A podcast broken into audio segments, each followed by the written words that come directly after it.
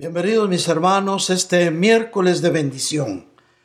Una vez más eh, tenemos el privilegio de poder visitar sus hogares con el permiso que ustedes nos conceden de estar por unos momentos compartiendo eh, esta palabra que Dios ha puesto en nuestros corazones para que podamos eh, conocer mejor la voluntad y el propósito de Dios y así ser instruidos en lo que Él quiere que seamos ahora en este nuevo tiempo que Él nos regala.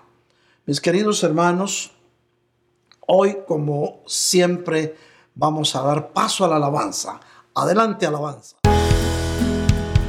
Vamos a alabar al Señor en este momento, este tiempo.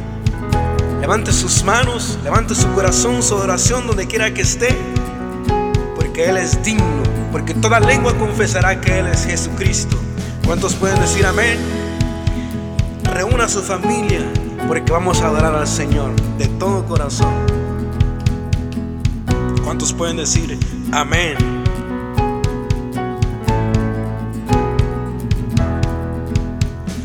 Ven, es hora de adorarle.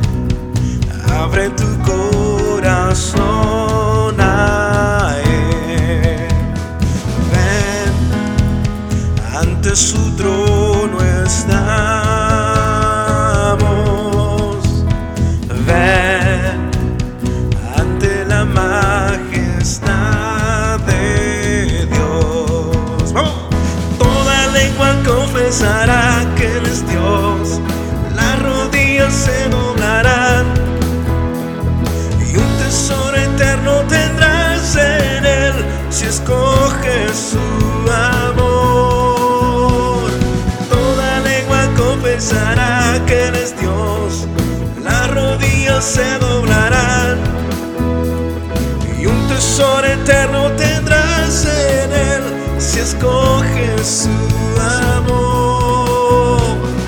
Ven, es hora de adorarle.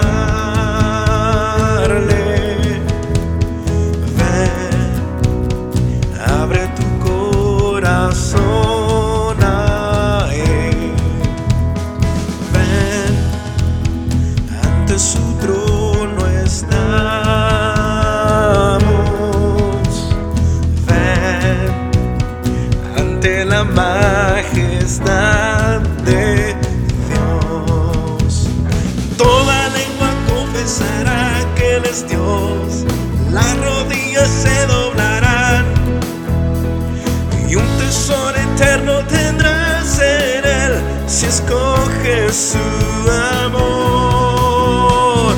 Toda lengua confesará que Él es Dios. Las rodillas se doblarán y un tesoro eterno tendrás en Él si escoges su amor. Vamos a alabarle al Señor en todo tiempo. Me gozaré en ti. De júbilo? Eres tú la única razón de mi adoración, oh Jesús. Sí. Eres tú la esperanza que anhelé tener, oh Jesús. Confío en ti, confío en ti, me has ayudado. Tu salvación me ha regalado. Corazón,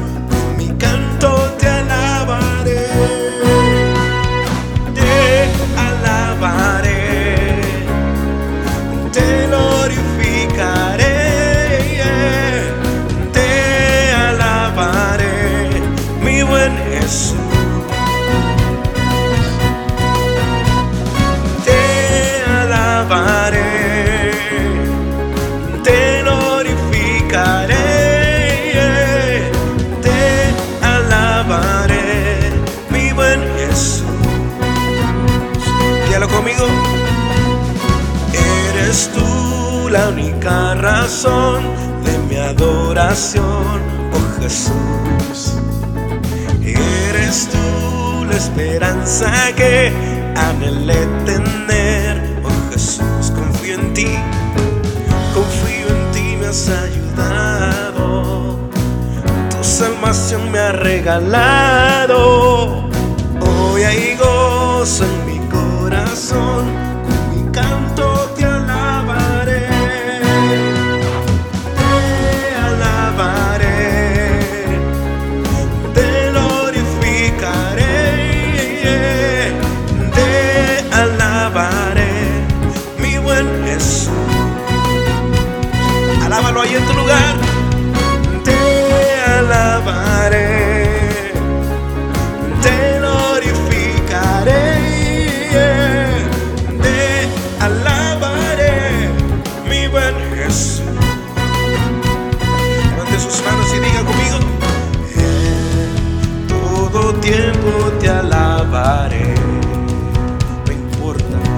situación, el momento.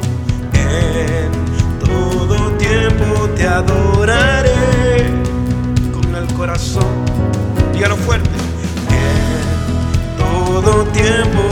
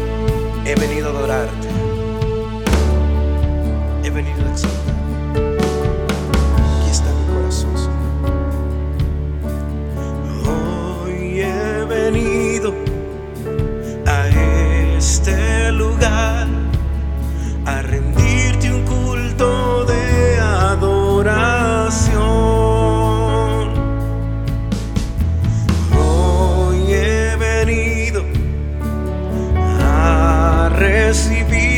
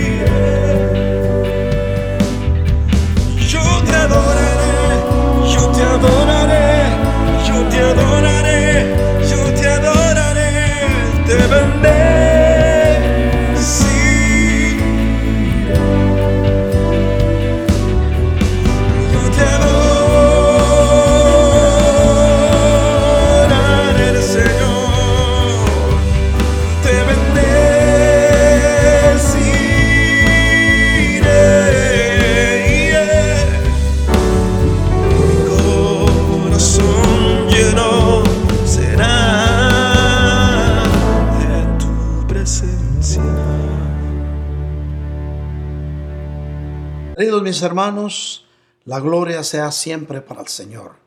Desde ya, hermanos, estamos eh, teniendo este tiempo maravilloso de estar con ustedes compartiendo eh, esta palabra que viene de parte de nuestro Dios para tu corazón.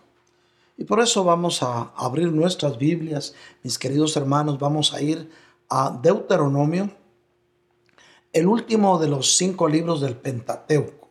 Deuteronomio quiere decir la ley por segunda vez, o sea, las instrucciones vueltas a recalcar para que el pueblo las pueda entender.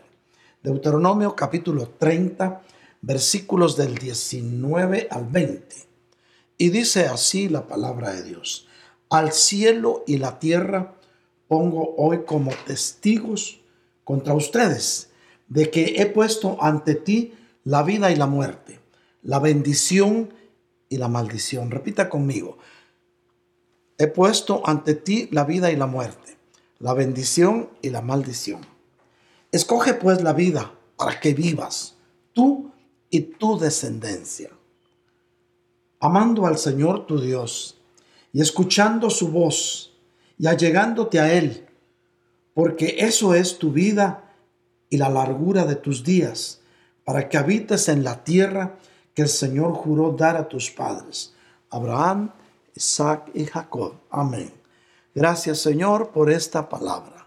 Te damos gracias Padre Santísimo porque estamos seguros que tú tienes planes, tienes propósitos para que tu pueblo pueda entender cómo tú estás dispuesto a bendecir sus vidas en este nuevo tiempo. Y por eso necesitamos ser instruidos en tu palabra para que conociendo mejor tu palabra podamos entender tus propósitos y poner por obra la palabra que has sembrado en el corazón de tus hijos.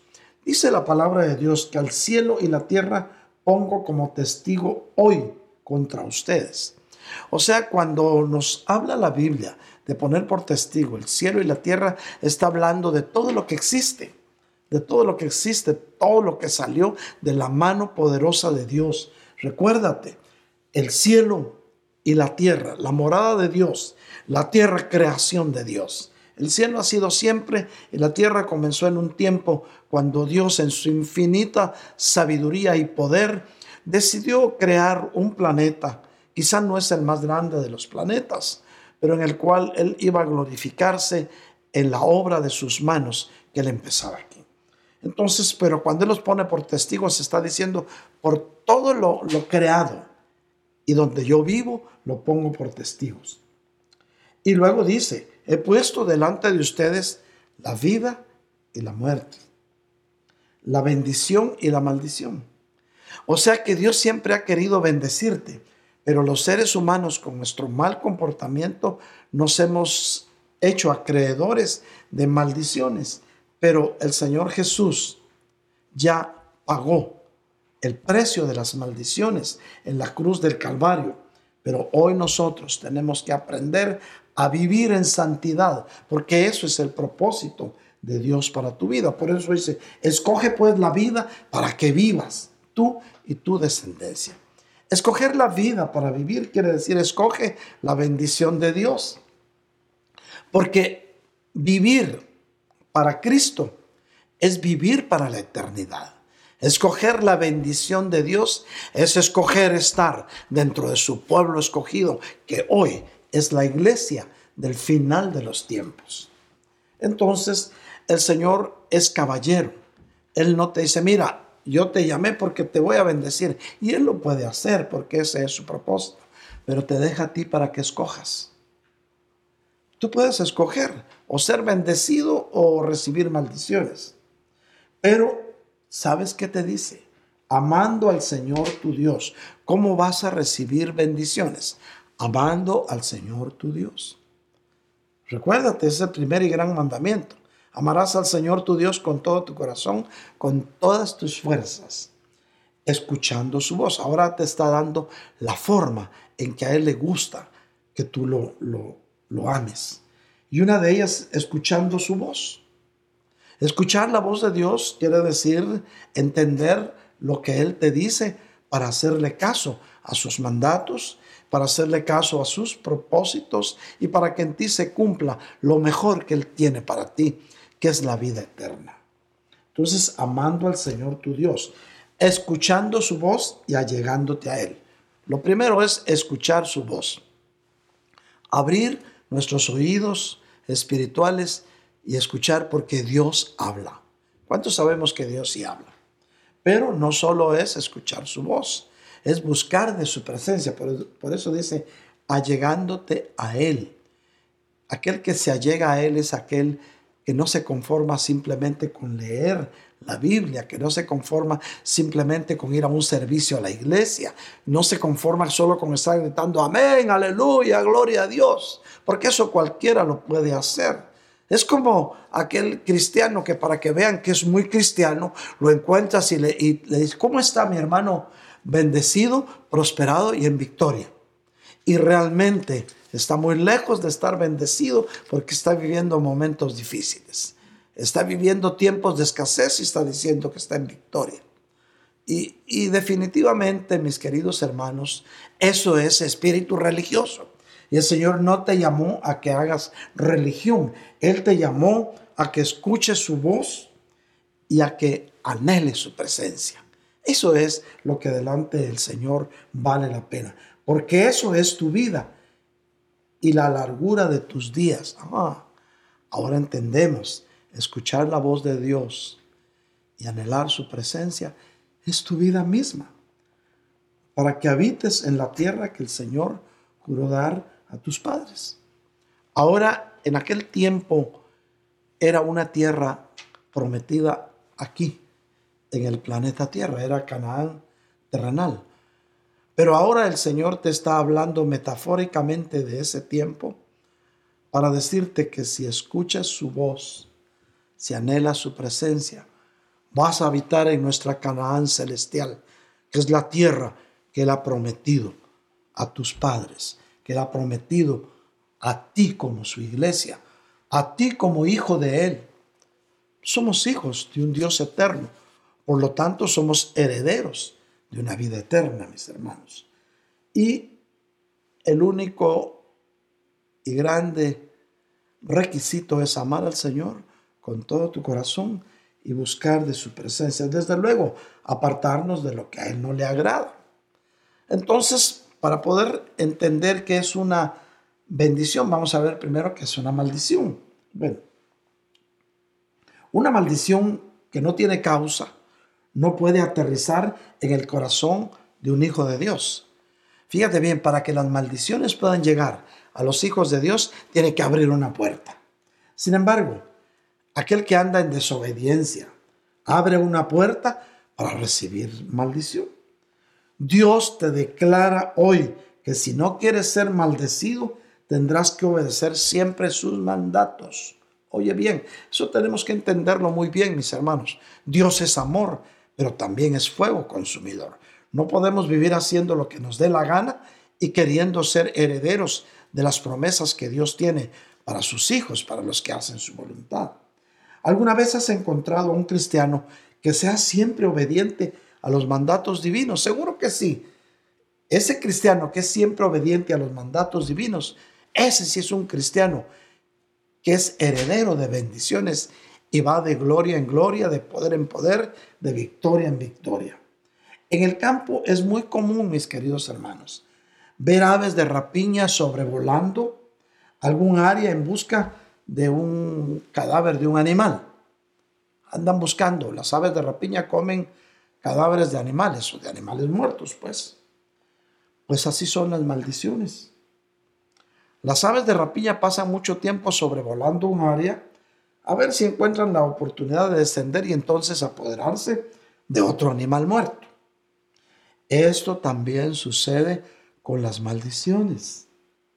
Andan revoloteando en busca de alguien a quien hayan muerto sus ideales, a quien haya muerto su deseo de buscar de Dios, a quien haya muerto su deseo de agradar a Dios, para descender y así causar el efecto negativo de toda maldición. O sea, las maldiciones andan sobrevolando a ver dónde hay alguien muerto espiritualmente o alguien que se le murieron sus ideales, alguien que se desanimó y entonces descienden porque esa es una puerta que se le abre a las maldiciones. Pero lo maravilloso es que si tú estás en obediencia con el Señor, llevando una vida de consagración y santidad, una vida de búsqueda, mi querido hermano, mi querido hermano, las maldiciones no logran entrar en tu vida y tendrán que regresar al lugar de donde salieron. Fíjate bien, cuando tú llevas una vida de santidad, cuando tú llevas una vida de búsqueda de la presencia del Señor, las maldiciones no pueden aterrizar en tu vida y tendrán que regresar al lugar de donde salieron. Fíjate bien, tenemos que entender bien esto. Por eso nunca maldigamos a nadie. Nunca, jamás. Dios te creó para que seas bendición. El libro de Proverbios nos explica exactamente esta situación. Mira lo que dice Proverbios 26 del 2 al 3. Como el gorrión en su vagar y la golondrina en su suelo, el látigo es para el caballo, la brida para el asno y la vara para la espalda del necio. Es decir, el necio recibirá maldición o la vara de corrección. Quiero contarte, mi querido hermano, que existe una muralla entre la humanidad y la maldad. Una muralla. Cuando observamos con los ojos del Espíritu, mis queridos hermanos, podemos ver que los demonios entran y salen constantemente atravesando esa muralla. Todas las puertas de esta muralla tienen cerraduras que representan la protección de Dios. Entonces, ¿cómo es que van y vienen los demonios constantemente? Si lo vemos desde el punto de vista espiritual, mi hermano, ¿por, porque estos demonios tienen llaves? Las llaves son maldiciones que les dan a los demonios autoridad para, para poder entrar. ¿Y sabes cómo salen esas llaves? Cuando actuamos con maldad. Hay muchos tipos de llaves, pues. Algunas son maldiciones heredadas o o sea, maldiciones generacionales, aquello que vienen desde los bisabuelos, los, los abuelos, los papás, y llegan a alguien como algo generacional, lo cual se puede renunciar y se puede desautorizar y ser libre y cortar hasta ahí. Algunas nos las imponemos nosotros mismos. Y todavía otras tienen que ver con nuestro comportamiento, como cuando la gente desobedece a la palabra de Dios. Esas tienen que ver con el comportamiento del cristiano. Si no quieres que tengan los demonios autoridad en tu vida, tienes que asegurarte, mi querido hermano, que cualquier maldición que te ate haya sido desatada. Una maldición no puede aterrizar a menos que tenga causa. Y la maldad y el pecado son las causas principales de que desciendan las maldiciones a la vida de un hijo de Dios. Sin duda alguna, el pecado sí lo hace. Le da una llave. Cuando alguien anda pecando, le está entregando una llave a un demonio para que venga y cause un efecto negativo en su vida y luego se queja, pero ¿qué me estará pasando? ¿Qué hiciste? ¿Cómo te comportaste? Por ejemplo, mis hermanos, cuando Dios te da una orden en la Biblia para que tú la cumplas, pero tú dices, no tengo ganas de hacerlo, así que no lo haré. estás en rebeldía. Te has abierto esa puerta que trae maldición y esa puerta se llama desobediencia. Bueno, entonces, mi querido hermano, las personas no entienden por qué vienen maldiciones ni por qué a ellos. Dice, ¿por qué a mí, Señor?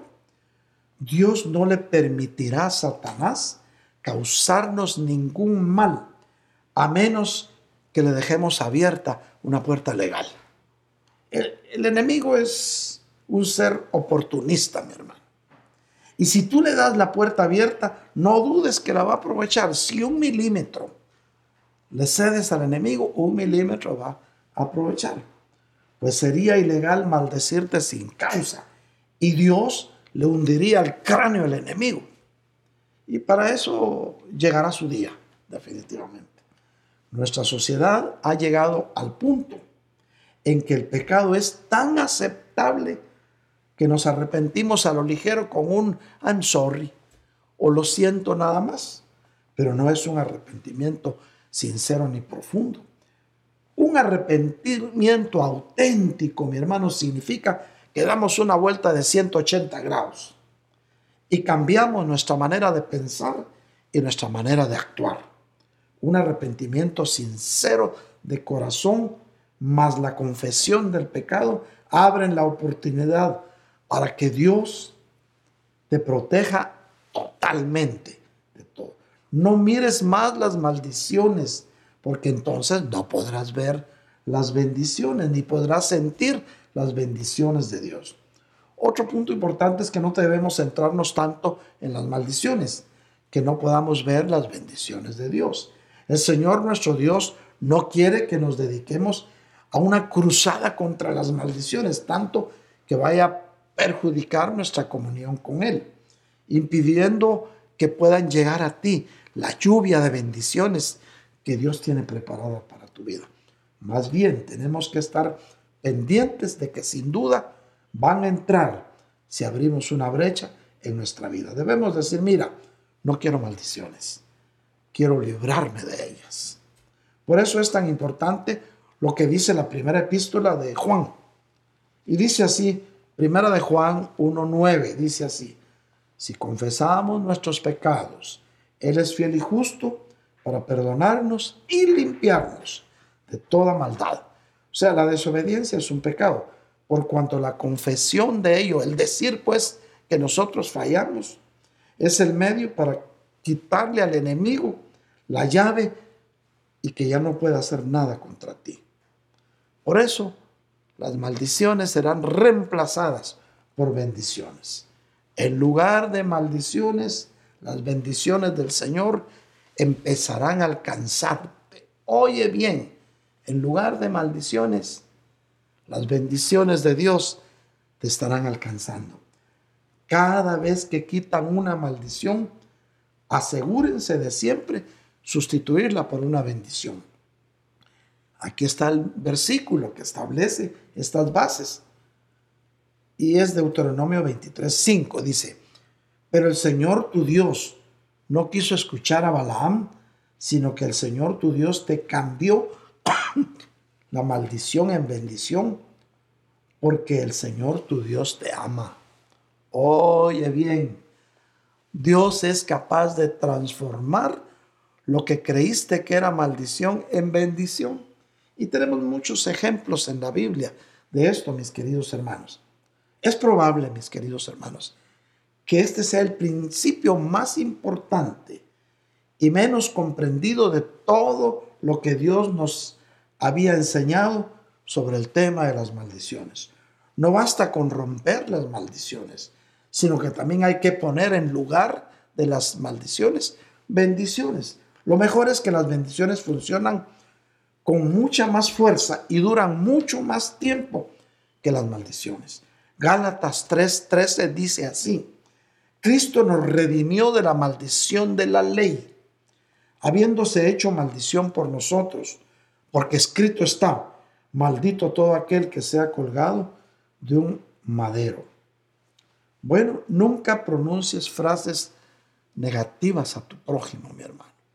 Yo quisiera que hiciéramos un paréntesis en esto. Por ejemplo, decirle a alguien que es tonto es imponerle una maldición. Dado el poder de las palabras pronunciadas, lo que confiesas con la boca tiene poder, mi hermano. Es tal el poder de la palabra hablada que sigue afectando a la persona por el resto de su vida, para bien o para mal. Esa palabra, palabra maligna se le clava en la mente y a menos que se tomen cartas en el asunto, podrá hasta esconderse de su propia personalidad. Mis queridos hermanos, vamos a, ver la definición de bendición.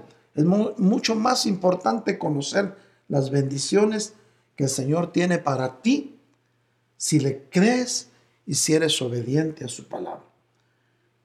La Biblia nos da claramente el propósito de Dios para tu vida, para nuestra vida. En el libro de Jeremías, capítulo 29 y versículo 11, lo hemos dicho muchas veces, pero otra vez lo vamos a repetir hoy. Porque yo sé los planes que tengo para ustedes, dice el Señor. Planes de bienestar y no de calamidad para darles un futuro y una esperanza. Dios es impresionante con sus hijos, mi hermano, y tiene cuidado de aquellos que lo buscan. Son demasiadas las veces que nos pasan cosas malas sin el menor aviso, pero Dios quiere más bien mostrarnos cómo podemos esperar sus bendiciones. Recuérdate, Dios es impresionante, es asombroso, es todopoderoso. Él quiere inundarte de sus bendiciones en todas las áreas de tu vida. Dios solamente espera de ti fidelidad. Oye bien, Dios espera de ti fidelidad y un corazón contrito y humillado delante de Él. Te costará mucho. Cuando te rindes delante del Señor, mi hermano, Él actúa y todas las maldiciones que alguien haya pronunciado en tu contra, Él las transforma en bendiciones y aquellas maldiciones retornan al lugar de donde salieron. Ahora, ¿qué es una bendición? La bendición también empieza con una declaración oral. ¿Es un hablar bien de Dios o es alabarlo? Puedes alabar a Dios con tu vida, amándolo y obedeciéndole. Oye bien, tú puedes alabar a Dios con tu vida, amándolo y obedeciéndole. Cuando le alabamos, Dios es feliz, mi hermano. Le damos mucho gozo a nuestro Dios por medio de nuestras alabanzas. Por eso fuimos creados, para alabanza y gloria de su nombre. Hay algunas definiciones que vamos a estudiar según el diccionario de la lengua española sobre bendecir. Y hay varias definiciones. Una de ellas es alabar, engrandecer, ensalzar. Eh, bendecir también es colmar de bienes a alguien por la divina providencia. Bendecir es hacer prosperar a alguien. Otra es invocar en favor de una persona o cosa la bendición divina. Eso también es bendecir.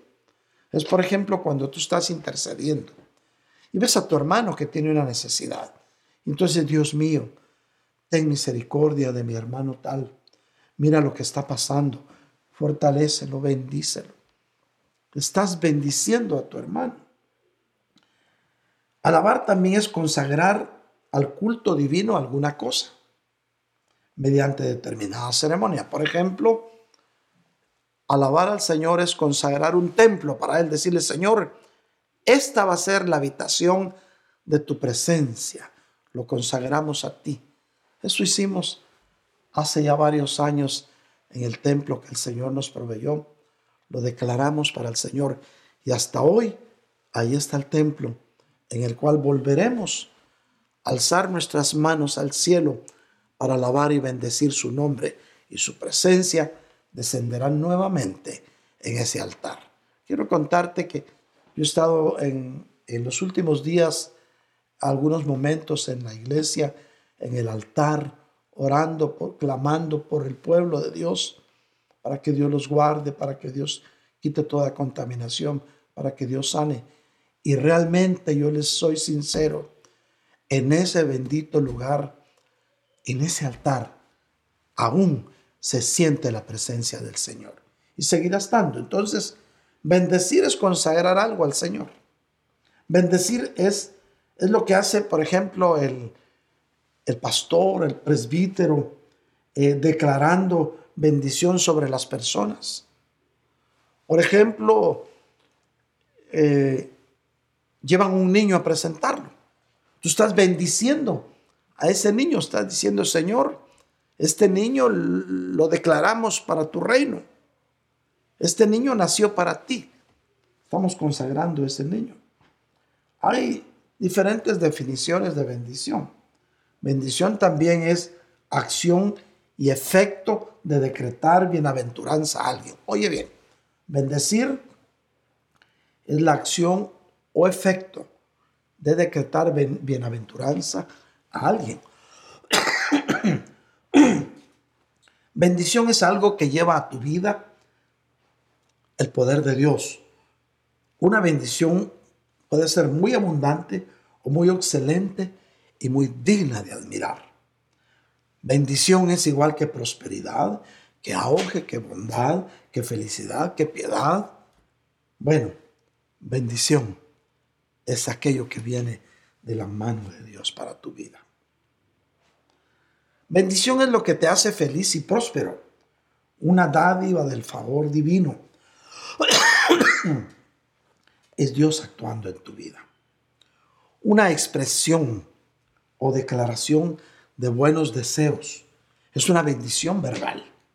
Cualquier cosa que promueve o contribuye a la felicidad o al bienestar o a la prosperidad de un hijo de Dios. Dios también tiene bendiciones para el hombre, entre las cuales te voy a decir, su bondad es una bendición, su favor es una bendición, su misericordia es una bendición, sus promesas son bendiciones para ti. Todos necesitamos las bendiciones de Dios para nuestras vidas. La vida eterna es una bendición. No tenemos la menor idea de cómo comprenderla. Pero mis queridos hermanos, hoy es el día en que Dios quiere que seas bendecido.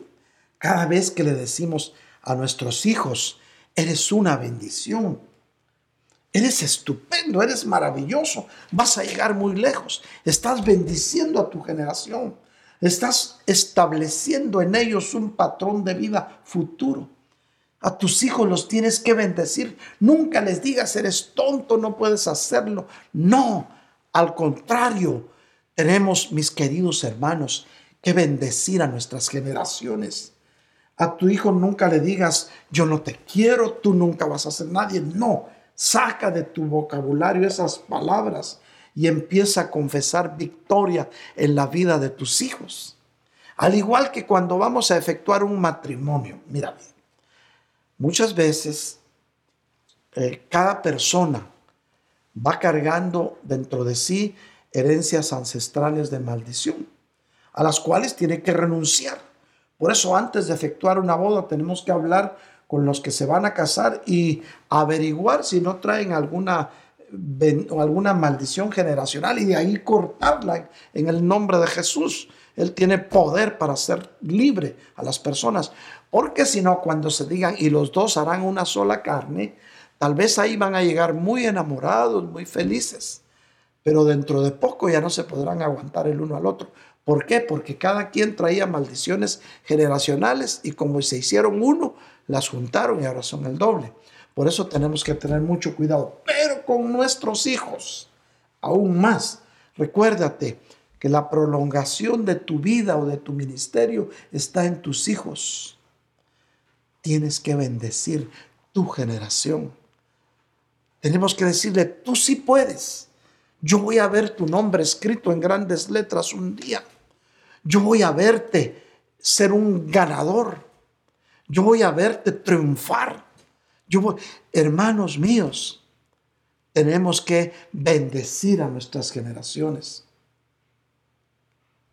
Una de las cosas que tenemos que hacer para poder bendecir es conectar nuestra, nuestro cerebro con la lengua, pensar antes lo que vas a decir y qué efecto va a causar lo que vas a decir en los demás. La Biblia dice que no debemos precipitarnos a hablar, pero ¿cuántas veces decimos algo y no lo pensamos? Ay, es que no quería decir eso, pero ya lo dijiste.